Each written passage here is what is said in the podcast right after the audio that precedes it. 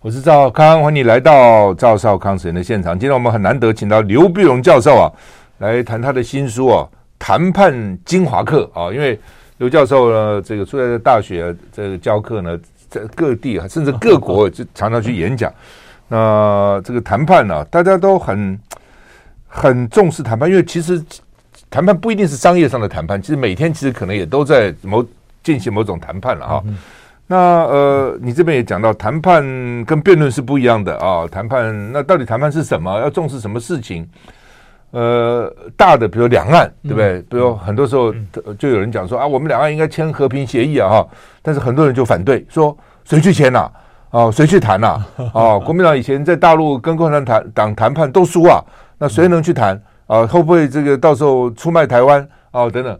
这谈判到底要重视什么？商业的谈判也很多嘛，哦，我们看各种商业上的谈判等等啊。那呃，甚至包括以前两岸之间什么 ECFA 谈啊，什么都有啊，什么早收清单到底放什么项目等等。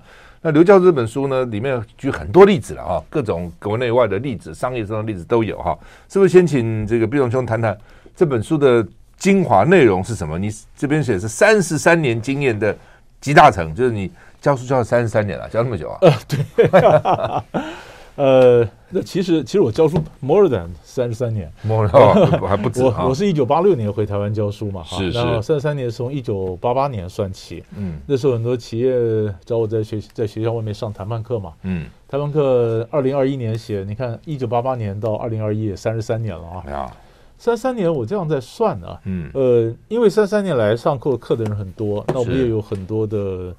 也慢慢也有更有更多的心得，那我写了很多谈判书哈，是。那么有同有人表示说书现在也买不到了或者什么，那我想说把一些新的想法、新的把它整合起来，哎，整合起来。那整合起来呢，呃，我觉得有几个有几个大的特色就是。我们常常可以看到很多外国人写的谈判书啊，是，但是跟我们来讲好像搔不着痒处啊。嗯嗯、老外写的东西常常就讲在心理学上啊，讲半天都是外国的 case。嗯嗯。那么它比较没有架构。嗯啊，那我基本上呢，我们是用西方的理论加上中国的兵学。是。然后我这是我从前面从谈判发生的条件讲起，嗯、然后呃谈判的五大元素，最后我用谈判的五大结构，然后做一个头尾，这样整合起来。所以我觉得，不管是呃你是外交官啊，或者你是家庭主妇，你是房屋中介，你是 sales，嗯，都要谈判。我我哎，我觉得这本书应该都可以找得到你想看的东西啊。嗯，那那那我大概也讲了。上次我上另外一个朋友问我一个 问问题，他你为什么想到写这个书哈？是因为等于你把这干货全部都弄出来了。嗯，就是 你你的东西宝贝都拿写出来了，那你以后课没人上了，那就看书就可以了啊。嗯，那我的讲法就是说，呃。你看吧，我你刚讲三十三年，如果我讲的东西，嗯，三十三年都没有变的话，我自己都被自己烦死了，嗯，所以我每隔一阵子我就会变嘛，有新的资料，我有新的资料，新的想法，case，对，所以你买我的东西是买我二二零二一年底的以前的我的我嘛，二零二二年开始的我跟二零二一年又不一样了。啊，所以所以你强迫自己有新的东西要进来，嗯嗯是，那呃对了，就是说因为你这边举了很多例子，而且很多都是很新的例子啊，对，都很新的例子哈，呃，甚至。很有趣的有些啊，你比如说，我这边看你一开始讲这个以色列的二零二一年的这个联合政府，这就很有趣的。呃，对，这么一个小党居然能够开口要总理，呃，对，你想都想不到的嘛。对，这也这也是为什么我说我们学谈判呢？嗯，总会发现很多让你拍案叫绝、精彩的 case 啊。嗯，那谈判很重要的关键就是谁想要嘛。嗯，谁想要谁输嘛？嗯，好，那你像学的东西，你学什么？谁想要谁输？谁想要谁输？那就有点印证讲无欲则刚啊，是是不是？一点不错。你你你你不要讲说以色列，我们讲说以色列，他这个他这个小党小党，因为你现在你另外一个党，他说我一定我我现在很接近总理的位置了嘛，那我需要你加入，他说你需要我是吧？嗯，那你给我当总理吧，我总理当两年再换你做嘛，嗯啊。那谁想要我，你自己也当不到，是不是？嗯，谁想要谁输，包括买房子嘛。买房子，我碰到几个学生跟我讲买房子，他说非买到不可，嗯，非买到不可就完了，你就完了嘛，你没办法杀价嘛，这才是一个最大的问题，就不能非。对，因为你如果没有退路的话，我说我一定要，我一定要，那你一定要，你要付出很多的代价了，或者是我一定要，但是我不能让你知道我一定要。啊，对，是不是这样？对。所以你一一点不错，所以我们常常讲的谈判时候，我们心里要分出来，must want give 嘛，哈，呃，哪些是你一定要的，没有他你不签字的，那叫 must。want 的是想要的，想的，give 是可以放出来买交情的。嗯。但是问题是，你的 must want give 只有你知道啊，嗯。你不能告诉他说我知道，嗯。除非你说我这个就是 must，我一定要。嗯那你要准备付出很高代价。那谈判有一招就是，我愿意付出很高代价，为了抢别人抢那个杯子，嗯呃，我可以断一条手背，嗯你愿不愿意？嗯那你不愿意，不愿意，那你你让给我嘛。所以有的时候倒不是谁力量比较大，是谁愿意花更多的代价嗯来取得这东西。嗯啊，就跟那个拍卖有时候也这样嘛，我非要这个东西，对不啊对抢抢抢抢，我非要就是加加加，反正我就是要。嗯拍卖的拍卖的又很有意思了，嗯因为你这拍卖你不断加加以后呢，然后当你落锤你买到以后，嗯，然后你就开始后悔了。经常这样。这样，所以这个就叫赢家的诅咒嘛。嗯每一个谈赢的人都认为他眼睛被糊掉了，嗯要不然的话，怎么我一个人不断加价，别人跑哪儿去了？嗯嗯啊，别人跑哪儿去了？所以我们在谈判的时候，就是因为每一个谈成的人呢，都会有赢家诅咒，所以怎么样避免对方后悔呢？就是你不要让的太快。嗯你如果让的太快嗯，人家百分之百后悔。我买的东西，老板是多少钱？一百块嗯，那八折，嗯啊，八折给你。嗯我们大概都会后悔，早知道让六折，嗯对不对？你要那么快，所以不管是买方或者卖方，大概都要拖一下时间，不能太快答应。我觉得这是一个关键。你这个书也提到你自己的经验哈，我当时看了，我想说，你是不是在教谈判学啊？那你怎么自己都没想到嘞？哎，啊一点对不对错啊？就是说后来我说你去买东西，后来什么那个纸扇子是吧？大部分说扇子，对，那扇子真的好用吗？哎，扇子不错啊，那个、那个扇子当年买的王兴记的那个纸扇呢、啊，哦，那个纸扇它是棕竹的啊，嗯呃，云南的这个这个云贵地区的棕棕色的那竹子，嗯呃，四十一根扇骨，那那还蛮好用。哦，但是，但是我跟你讲，我我你你你讲，我们这个谈判，嗯当然我有时候理论上学而知之嘛，也有失败以后学到的，也有困而知之，嗯有有人家学生反反馈回来的，有我自己撞得头破血流的。我的天哪，怎么会谈得这么烂啊？然后慢慢慢整合起来，哦，你抓到一个原因，其实卡在这里。嗯，好吧，这扇子故事讲一讲吧，对。，那个扇子基本基本上是这样子。那当时当时我去我去上海嘛，嗯上海有陪我岳母他们去上海，我就买个扇子。哎，那个扇子我觉得很漂亮，嗯但是它有一个丝绒包装的，四百二十块人民币。我说我自己用啊，我说四百，四百。我说这种地方怎么可能四百嘛啊？那我说，呃，我我心里想应该是两百。嗯但是，但是我 我后来后来你晓得观光客的任务之一就是让自己被宰嘛。嗯那后来我就 我我我就是我三百块买的，嗯三百买的就当店员包给我的时候呢，那旁边一个美眉看着那个店员包给我，那个眼睛瞪得很大，嗯只差没有讲说姐姐这么黑心的钱你也赚得下去啊。嗯所以我拿了以后，我心里当然觉得很郁闷嘛啊嗯。那是二零零八年嗯，二零零九年我去杭州，那我就特别想，不行，这次到杭州我亲自到这个店的本店去看。嗯嗯，本店我进去一看，我就找，我就我买两百块，我想应该两百块买到200嘛。嗯，我到一两百块那一堆，你看没有没有，嗯没有，我就问老板娘说：“我说我台湾来的，特别去买这扇子。”她说：“先生，您很识货，这是我们镇店之宝啊。我那时候没有呢。啊，你看错地方了，那里九十块，九十块九，十块，九十块。我说那上海呢？那上海跟我没关系。嗯呃，说我说我拿我说我拿小，我以为你们是分店嘛啊。不是，嗯所以所以我的意思是说哈，我准备是两百块。嗯那你你他他只卖九十块，那九十和两百中间，其实他随便加什么我都愿意出啊。他跟我讲说：“先生，你加个中国结吧，啊，你买个貔貅吧，啊，哎，他只要在我范围内都可以出嘛。但他没有加，没有加，那我想，那以前两百块、两三百块买的扇子舍不得用，现在九十块我就买了五把买了五把，买五把，嗯。嗯，对，是，像这种就是不真的是这样哎，就是说，比如我们到什么埃及啊什么，尤其这样。是。啊，他就是有一次到埃及，他就跟我讲说，我这个价钱 no 阿里巴巴，我说什么叫 no 没有阿里巴巴。我说什么意思？就是没有骗你。哦。阿里巴巴四十大盗是骗子。嗯。啊，是阿里巴巴是骗子，所以呢，no 阿里巴巴就是我没有骗你。啊。从菜市场进去，所以那个市集吧，进去你好谈半天买了一个，然后你就往那边走，就有人问你你你多少钱买的？你说多少钱？一百块，八十你要不要？啊，那就很气嘛，对不对？哈，我已经买了，嗯对吧？你他看到你手上拿着嘛，然后再往里面走，你多少钱买？我六十可以买你，你往越往里面走，对当然，也许他因为看你买了，对，哦，就故意窝囊你，对吧？对，有可能再买的，也有可能是这样。但是呢，基本上就是它就是这样，一关一关一关都不一样，这样子哦，是很有趣的啦。因为我们常常以为说在那个地方买货比三家，但是有的时候三家都都是他都他开的，对啊，很多的台湾其实也有哎，那 条街其实好几都是他，要不然他的亲戚、他的家人开好几间店，弄了半天其实是一家，一家都一家，也也会有这种情况哈。好，那么这个谈判其实蛮重要的哈，谈判小的时候，你说夫妻之间呢，男女情人之间也可能谈判啊，很多事情啊，只是。看你怎么讲了，他也许他不讲我是谈判，但是也在 bargain 嘛，也在也在谈来谈去啊，到底该怎么样啊？我们休息一下再回来。I like 103，I like radio。我是赵康，欢迎你回到赵少康时间的现场。我们现在访问是刘必仁教授啊，谈他的谈判精华课啊，这个写的很精彩啊，是先生出版社出的哈。先觉啊，先啊，对不起，先觉，对对，先觉啊，先觉啊。那好，那到底要怎么样谈判？到底要要？他有什么条件？怎么样能够谈赢？你也说有的时候要创造一个引爆点，创造一个僵局，这自自己安排几根柱子，要不然是不是一个跟我们对对对听众来讲讲？这个这个这个谈判之所以发生啊，它第一个条件就是它必须有一个无法容忍的僵局。嗯。僵局什么意思呢？就是你要把你的问题变成大家的问题。嗯，那如果你的问题永远只是你的问题，你自己的问题，那你在家人干嘛跟你谈？对呀，你在偷哭就可以了嘛，对不对？嗯，所以你要首先就是就是我们讲要引爆，你选择一个什么时间？那我们常常讲，人家真呃，你的真创造一个僵局呢，就是造势，你把谈判的势给造出来。是一个造势就是增加议题嘛，就是哎，你你你 A 不给我，我 B 不 B 就不给你，C 就不给你，这叫挂钩。要不然我就结盟。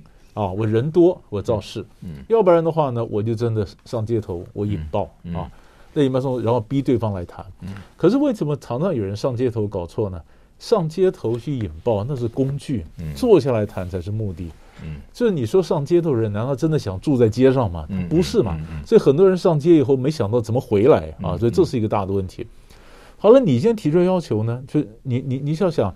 你你提到的，你有这个分量吗？时机对不对？国际形势对不对啊？公司的业绩，你的老板眼中的分量，你老板眼中你没这分量，你的要求你膨胀自己，这也不对嘛啊？那你不可能你每个要求都要得到嘛？所以你一定要换嘛？就是就是我们讲说为什么要换？比如说我刚我刚刚您提到的我这样柱子，所有的要求提出来，它有柱子支撑嘛？他他有什么理由？你凭什么啊？客观的数据、统计的数字啊，那么撑起来，撑起来，然后呢，我还准备好的 A 案、B 案、C 案嘛，换牌嘛，换牌，这样才有谈的空间。如果你没有谈判的空间，你就跟他讲，那就那就等于是招降啊，或者是投降啊，或者更没办法谈。那么谈判讲的就是换，抓大放小嘛，先放出来，先知道你有多少大小，然后再换。我觉得这不管那各行各业哪一种谈判，其实都是一样道理。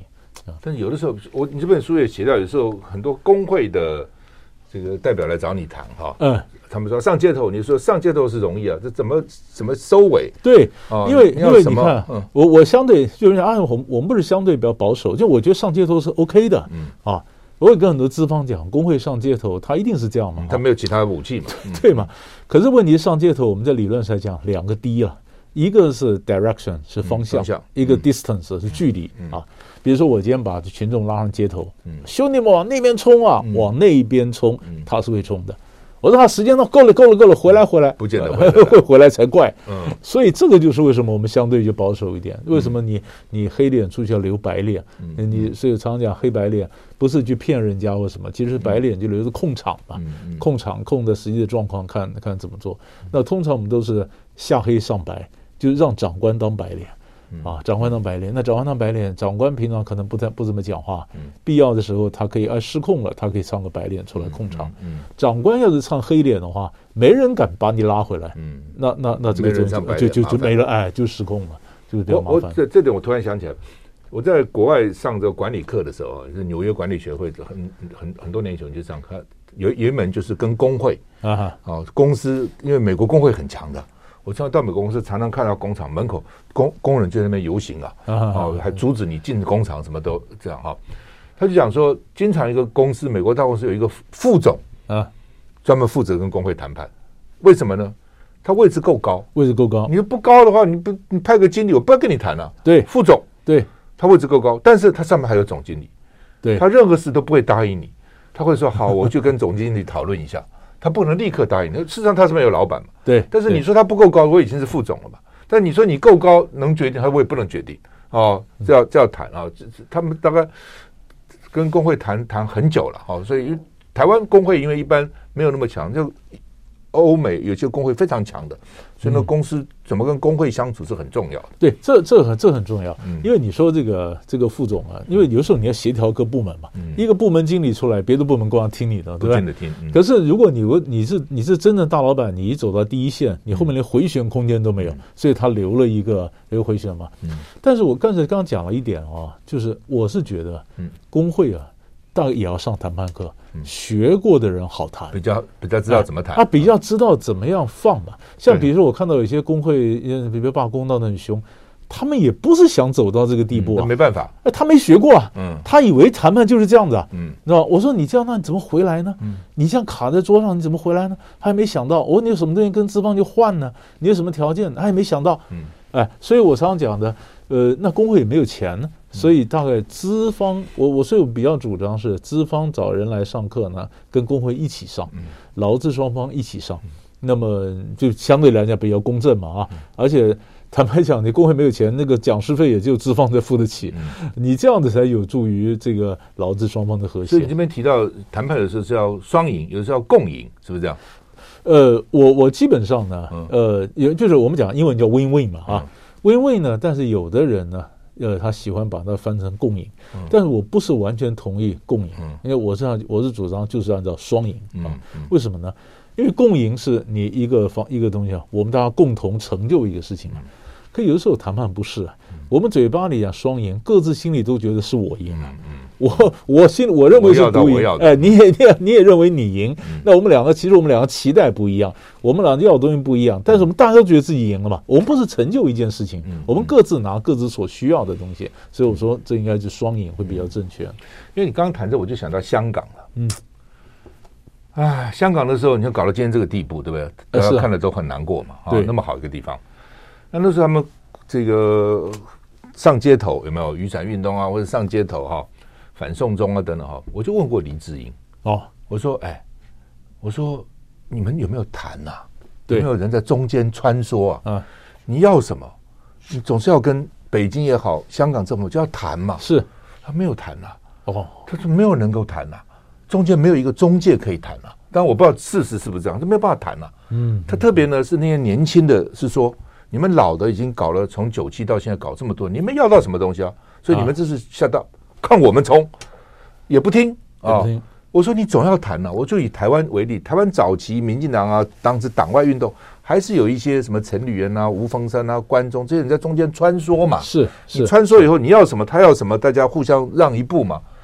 就没有，没有人穿梭，然后没有谈，最后就闹成这样子嘛。是。那因为群众运动声势大，像你讲，大家觉得我已经我已经这么大了，我跟你谈什么呢？你非得听我的，对不对？好了，最后就变成一点不错。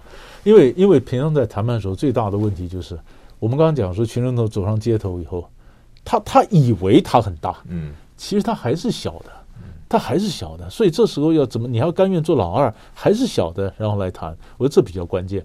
你要是老是觉得你不不会收啊，你你没有这分量，你要的东西是你要不到的东西，就结果是什么都没有。嗯，就是我本来呃要一百，好吧，那开价当然可以开一百，是，但是呢，最后一句我。八十七十成交了，我这还要到八十七十吗？我说不行，我没有宁为玉碎不瓦全，要不到一百我就跟你砸锅，对，就很惨。你来个鱼死网破，那根本就不是谈判了。好，那么我们现在谈的是谈判精华课，我们学校怎么样？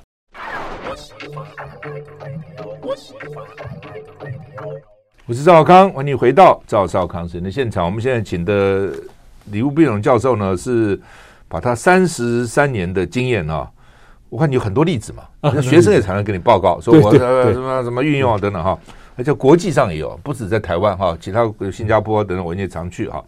那这个谈判精华课啊，请他来谈，这谈判到底要注意什么哈？这边特别刚刚也讲到，must want give 哈，我一定要的，我想要的，我还要预备给什么东西啊？给给什么东西给别人哈？等等哈。那有没有那种就是说我就是这样子，呃，你愿意就不愿意就算了，那这什么叫谈判？呃，对。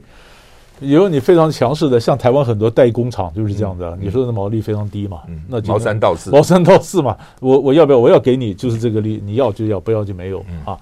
那于是我我们在这样想，商业有很多很多人问我这个问题啊，比如说我真的没有什么筹码、嗯、啊。那我就反过来问你，那你为什么还要谈？嗯，你你你想要什么嘛？啊，呃，他说，哎，那我起码我要这个身份嘛。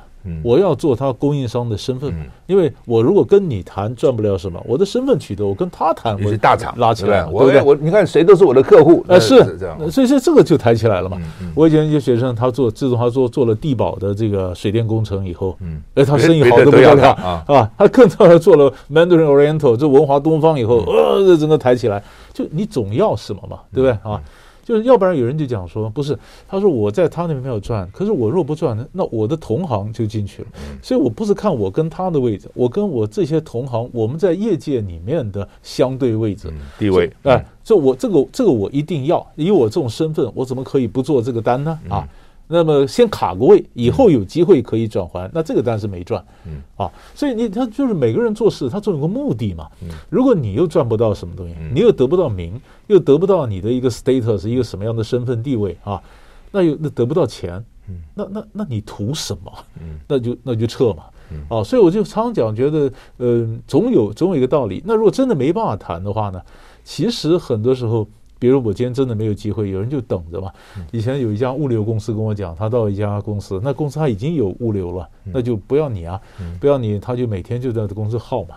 哎，有一天他们原来的物流公司出了什么状况，临时需要一个什么样的物流，呃，那他马上就就就就派上用场，哎，就这个就打进来了。所以很多时候，呃，什么东西要等那个机会，就好像以前我跟我跟一家便利超商上课。他们就讲说，他们要跟一个耳机上啊，要租他的这个呃伽马店呢，杂货店呢，去开超商。嗯，那人家讲说，我自己我自己，比如说我自己一个月赚十万，我租给你只赚六万，那为什么要租给你呢？好，他就每天陪着那个老先生去喝茶啦、聊天啊什么。哎，有一天老先生生病了，生病了，你的那个杂货店铁门就拉下来了。他到医院去看他时候，他就点了。你可点醒他，你看你现在生病了，你都没有钱进来啊，你整个人绑在这里，生活没品质。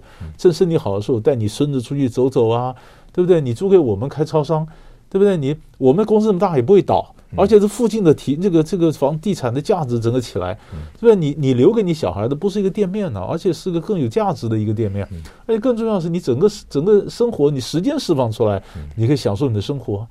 老先生以前完全听不下去，但生病以后都都都听进去了。嗯，所以我就觉得每个东西它这个有 timing 嘛，所以实然后演有一点一点不错。所以有从有常常有人讲说，老师我我我没有筹码。我说不是，我说你没有筹码，你是现在跟这个人谈这件事，你没有筹码。以后或者你换一个人换一件事，你说不定就有筹码。所以你要静下来想，你把整个事情怎么样挂起来谈。我觉得这是比较重要的，大家很重视谈判啊。那我看不少机构啊、学校请你去去教他们，都都哪些人？他们比较需要这个？哦，很多很多，比如比如说连 AIT 都请你。我我本来说老美应该很多 谈判专家，他到底他们要想学什么？AIT 最大的意思就是，呃，很多美国的商人呃到台湾来，希望 AIT 帮他介绍跟台湾的人接触。那你跟美国这些人是要谈的，嗯。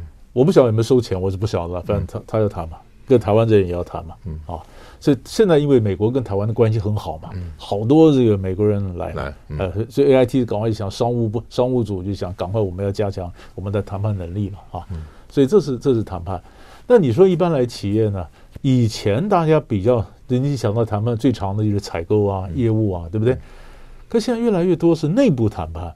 内部谈判就是你看哈，各部门之间，各部门之间谈判。现在现在人越来越难搞，你会发现，而且你新新的人进来，跟老一辈的人的这种冲突，世代之间的冲突，那内部的谈判，而且人脾气都变得很坏啊，每个人人际沟通能力都没有了，是吧？还是这种谈判。现在越来还有一批人干嘛？二代。现在大陆很多台商的二代把我请去上课，上课就是什么呢？二代要接班呢。我现在二代最常见的一个同学讲的例子，他父亲过世，他妈妈是董事长，嗯，那叔叔是总经理，嗯。那叔叔想夺权，嗯。我说那你不是就是狮子王吗？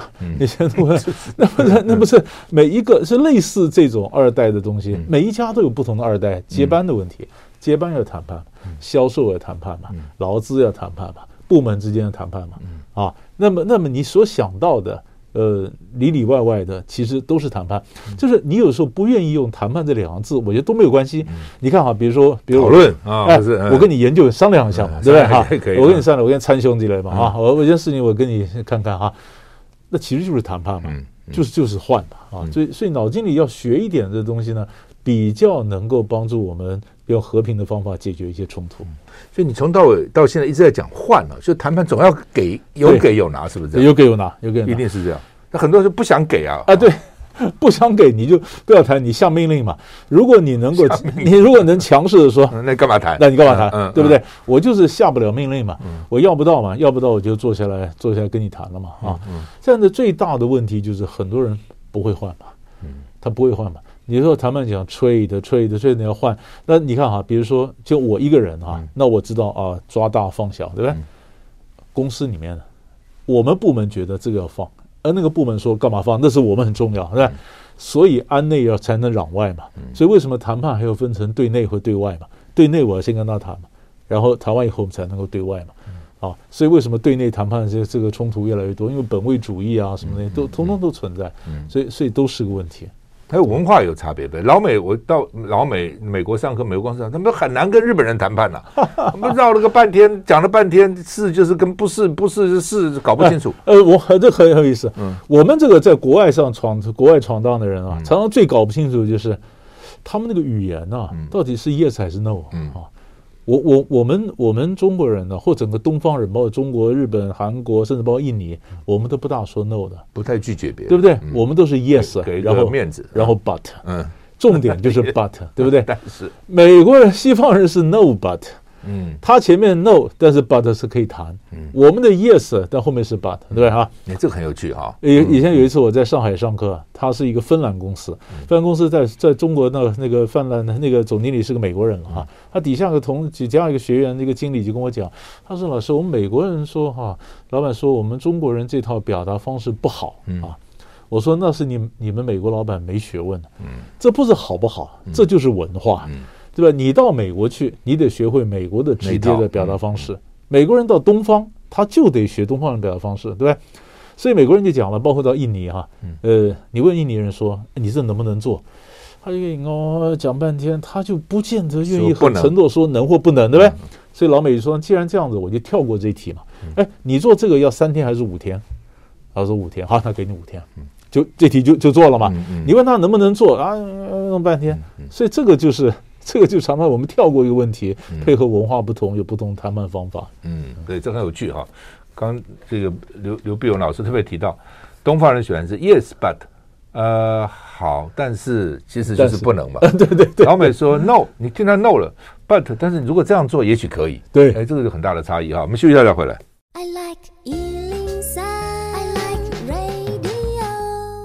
我是赵康，欢迎你回到赵少康时间的现场。我们现在访问的是刘碧荣教授，谈判精华课哈。那我们这这一节更是精华中的精华，对不对？因为浓缩在这个一个钟头之内哈。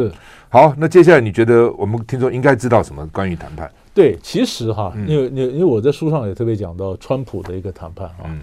川普谈判呢，其实他本来就很厉害，他搞房地产，搞房地产，搞房地产也很厉害。纽约市政府谈判的时候，我看过他以前写的书，嗯，是他的买房子，他很厉害。他是你，所所以你看，你如如果大家有兴趣找他那本这个交易的艺术那个书来看，它里面的局啊，我常觉得人一定要搞清楚，这这个这个局里面有多少 players。川普就晓得跟这个拉一个拉个呢，他一个网络。我们在谈判上讲的是 network，不是讲两个人际关系而已，这叫你借力使力嘛。嗯。川普一般来讲，他这个特色一开始就是他也自己强调开高，嗯，他开高，开高开得很高嘛，就你你要想办法开高，然后你要让自己变得非常的不理性，然后，然后呢，忽然理性了，降低一点，对方说，哇，趁他回过神来，赶快签，不然又不理性了，所以这样子往往他能要到比原来想的更多的一个东西哈，嗯。但是呢，但是有有有的时候呢，他跟这个民主党在你你看啊，川普以前不是用了一招，就是他在这边界建墙嘛啊，墨西哥，嗯，墨西哥他把这个边墙呢放在他的预算里，嗯，就是联邦的预算里面，这就是谈判上的夹带，嗯，那夹带就是说呢，呃，你你们要你们要这个呃通过的预算，你必须同意我里面夹带的东西，呃，不然我就我就不签字嘛啊。嗯、那那那这个这个在谈的立法立法单位、立法院里面、国会里面常用的这方法，呃，你说找一个党来支持你，他说那我比如说这东西你给我带回去，那种夹带嘛、包裹嘛摆进去。嗯。但是它里面呢，而且而且这夹带的成功，常常就要靠一个期限。因为这预算期限到了，嗯，你如果不签的话，我们就政府关门呢。嗯，deadline 是很重要的。嗯，没想到民主党就不签嘛，嗯、所以川普为什么后来这个就没有成功？民主党就不签嘛，来个鱼死网破嘛。嗯，鱼死网破，后来就就所以你看，川普时候不政府就就下当，我们就关门了好几次嘛，嗯，关好几次，好几次，那就当然后来是后来是把那个那个边疆预算从那个联邦的预算拿出来，哎，放在国防里面，所以这样才解决了嘛。不然他就他跟你那个干到底。所以，所以我常觉得立法院里面哈，嗯、呃，其实也都是都是要谈判，国际会议什么也都是谈判。你说我们这样很多立法委员助理啊，你帮你你帮你的组织啊，在那边去搓啊，去谈什么东西，你不是光是跑拖嘛，很多东西是要谈嘛。对不对？那你谈，你不是光是说啊，我答应你什么？不是，你跟不同的党去各种交涉，那就是利益就交换。讲的呢，简单一点就是换票嘛。讲到一点就是，那我这个这怎么换？其实，其实这就是我觉得呃，一个我我们我们这个马上要要学的哈。那当然还有呢，就是说台湾的我们最担心就两岸之间怎么谈嘛。但是两岸之间怎么谈？就我刚刚讲的 players，那哪里是我们在谈？嗯，还包括 根本就是美国什么在玩？美国们在玩，那你想怎么样？文在寅在讲了好几次，嗯，说朝鲜的问题，南韩要有话语权，嗯，根本也轮不到他有话语权，嗯，对不对？那我们也希望有话语权。蔡英文也说，希望我们是个我们是个棋手，怎么是棋子？嗯，我们就是棋子，我们怎么可能变棋手？嗯，那就在这个情况下，那我们想，这是一个先天的局限，在这个局限里面。我要怎么谈？那我要什么？那我们台湾现在最大的问题就是，我们要什么内部没有共识，讲不清楚，因为讲不清楚就没办法谈。所以我们其实就卡在这里，而且常会把自己想得太大。所以常常啊，我是觉得最谈判最难的就是一个一个认识自己，知己知彼了。知己知彼，你要晓得你的，你晓得你有多少分量，你要得到什么，那哪个时机对你最好？以前最典型例子，我也在讲。这个呃，以前清朝时候中法战争，我们大学历史一点都知道啊。清朝跟法国打仗，结果清朝打赢了，打赢了，结果李鸿章还签一个不平等条约啊，被骂死了，被骂死了。嗯，其实我们那时候不签不行，你再打第二场就输掉了。你以为你会赢是吧？你根本不会赢啊。所以怎么样赢一次以后能够适可而止，能够叫停，我觉得这是一个关键。但是这靠智慧，也靠提到香港主权跟治管理权的问题，对不对？对，那时候才记得英国就希望说，我主权还你，但你让我继续管香港。对，这个这个完全，这这这是英国人一厢情愿，他没搞清楚。本来我们在外界看，其实外界如果你不是中国人的话，不了解中国人想法，你都觉得很正常嘛啊。那么主权换治权嘛，啊，你中国要的是面子。而且那个时候中国根本一塌自己一塌糊涂，是怎么可以把香港管好？对，他讲中国要的是面子嘛，那我主权还你嘛，那我香港要里子嘛，那我继续我继续治理嘛啊。可邓小平他们的讲法就是，治权，那你觉得我中国管不好，那是我没面子。所以治权不是里子，治权也是面子，也两个都是面子，我怎么可能给呢？哈。于是呢，这里面最有趣的就是英国每一次跟美国人都提，呃，跟中国谈都提都提，然后后来就没有答应，没都 no，那后来就结束了。谈成以后呢，这个呃，中国代表就有时真忍不住就问英国代表啊，哎，你明知道我不会答应，你为什么每次都要问呢？啊？呃，英国人就说：“我若不问，我怎么知道你会忽然答应呢？突然答应了，对，我反正不问白不问，就问吧。所以，所以你看，就政治来讲，那是英国人可能没有 sense 啊，那他他不晓得这个这个中国的面子问题。可就商业谈判来讲，这是对的，因为你每一次问，每一次问，你不晓得人家什么样的改变。你比如说，你看你要卖东西给我，你每一次问我买不买，我不买不买，说不定我看我同学买的东西蛮好用的，我忽然就改变了。我等你下次问我。”结果你下次居然不问我，那我也不好意思说我现在改变主意要买了，对不对？我等你，我等你问我，我说好吧，看你那么有诚意的份上，所以我等你问啊。所以为什么我们要要 问是对的，可是碰到政治谈判就要稍微稍微改一下，这情形又不太一样。你这本书也提到，以前我们常谈这个锚定效应哈，嗯，就一点什么漫天要价，就地还钱，对对对，到底这个毛有多重要？对，就是因为一般来讲呢，嗯、你说毛店就是我们我们定个毛嘛，嗯，定毛就是先开价，嗯、先开价呢，就是就是我现在就我我们通常啊，我们如果没有准备好的话。我们都是会根据对方的开价来调整我的期待，所以他们我们常常讲开高得高，开低得低，这是这是有道理的哈。所以为什么为什么要定个毛？但是但是同样的，先开价要毛要定下来呢？它得有柱子撑啊，它道理，它有个道理啊，啊你不能没有道理乱讲啊，乱讲你瞒天要价我就就地还钱，你先讲也没有用啊啊。可有一次有一个上海的学生到台湾来上我的课，他就跟我讲说，老师我我不同意啊。他说：“这开价，他开的价钱，我绝对不会受他的什么毛定价影响，因为我都准备好了啊！我说什么？我说我告诉你，你成也在这里，败也在这里。你成是你准备好了，败在什么地方呢？你因为你准备好了，心有成竹，所以所有东西他讲的话你都不听嘛。你根本耳朵就关起来，反正我就是价钱。我打听过附近的实价登录什么，其实你搞错了。”你你你要你你不晓得他今天为什么卖房子，说不定他今天是因为他家里人生病，他急着把房子卖的变现，或者他急着什么原因？比如说以前我们家附近有一个卖房子，有位太太是个陆配，然后他的他的先生老先生的往生了，他和他老先生前妻生的小孩又搞不好，就想把老先生的房子赶快处理一下卖掉，钱分一分，他回大陆去。你说在这种情况下，他会等最好的价钱吗？不会嘛，他是想赶快解决掉嘛。所以他当然不是按照实价登录去给你卖房子嘛，对不对？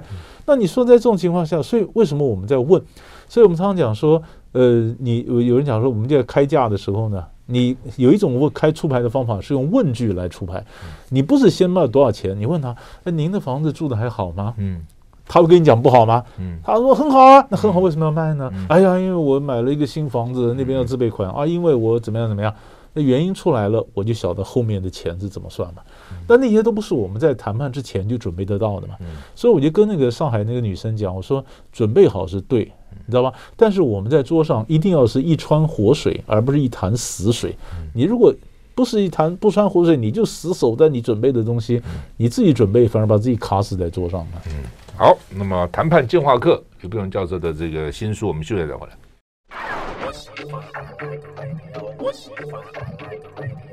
谈判啊，大家其实都很重视哈，因为生活其实大大小小其实都在谈了哦，这你不讲它叫谈判了哈。那谈判的精华课啊，那刘必荣老师呢，这个上了很多年了，我们剩下最后一节六分钟，是不是刘教授来给我们综合来谈一下？是。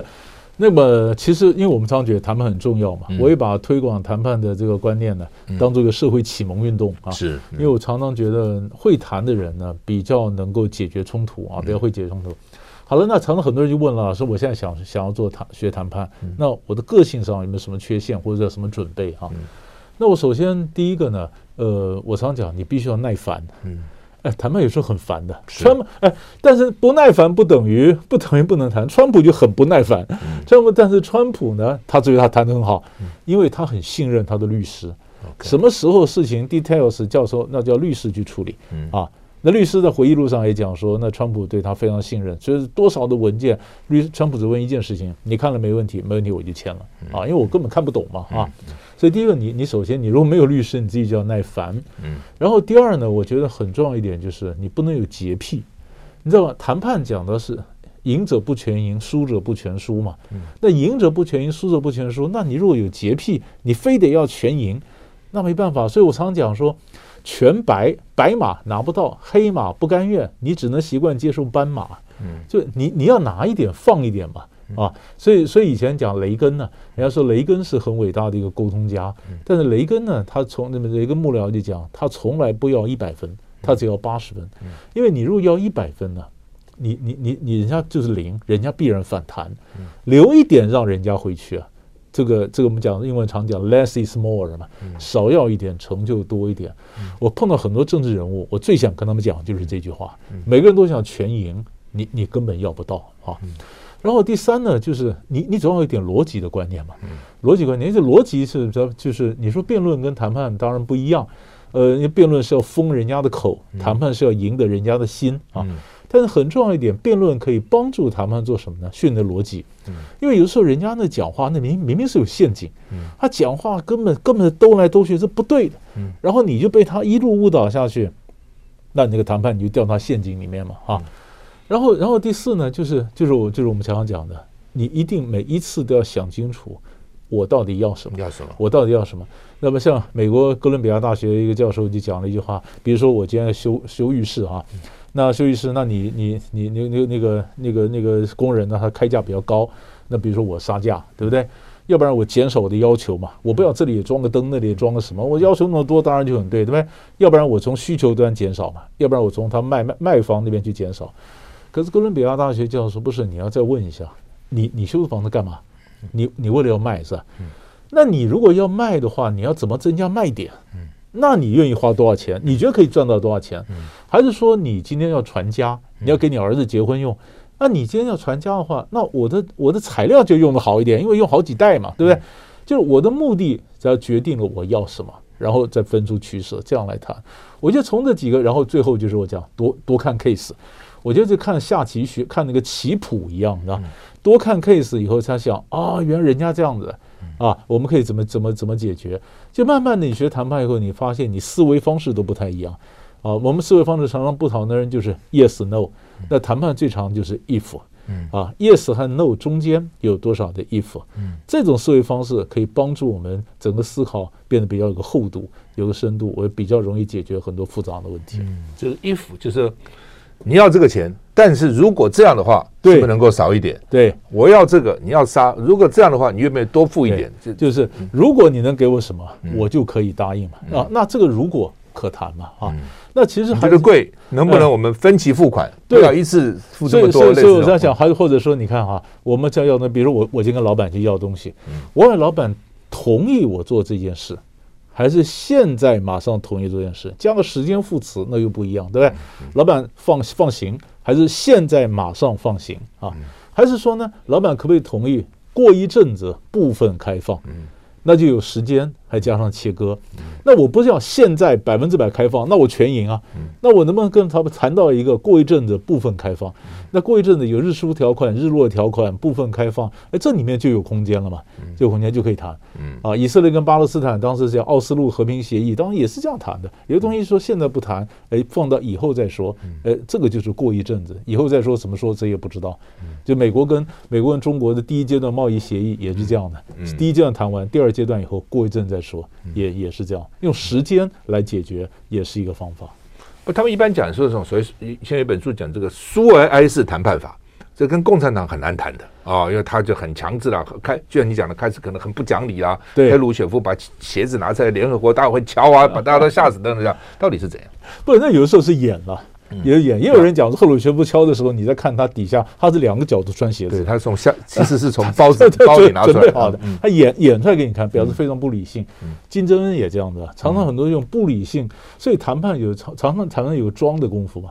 你可能装傻，你可能装疯，你可能装死，装疯卖傻。对，你这这都是一个谈判的战术。他们就讲，比如说你去到港口看。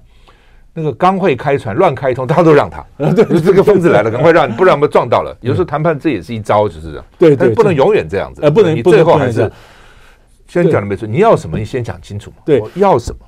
疯子战术有条件，只能有一个疯子。嗯，另外一个必须正常。两个都疯子惨了，就惨了。是好，今天非常谢谢刘必荣教授跟我们谈他的新书《谈判精华课》，谢谢谢谢刘教授，谢谢谢谢谢谢必荣兄。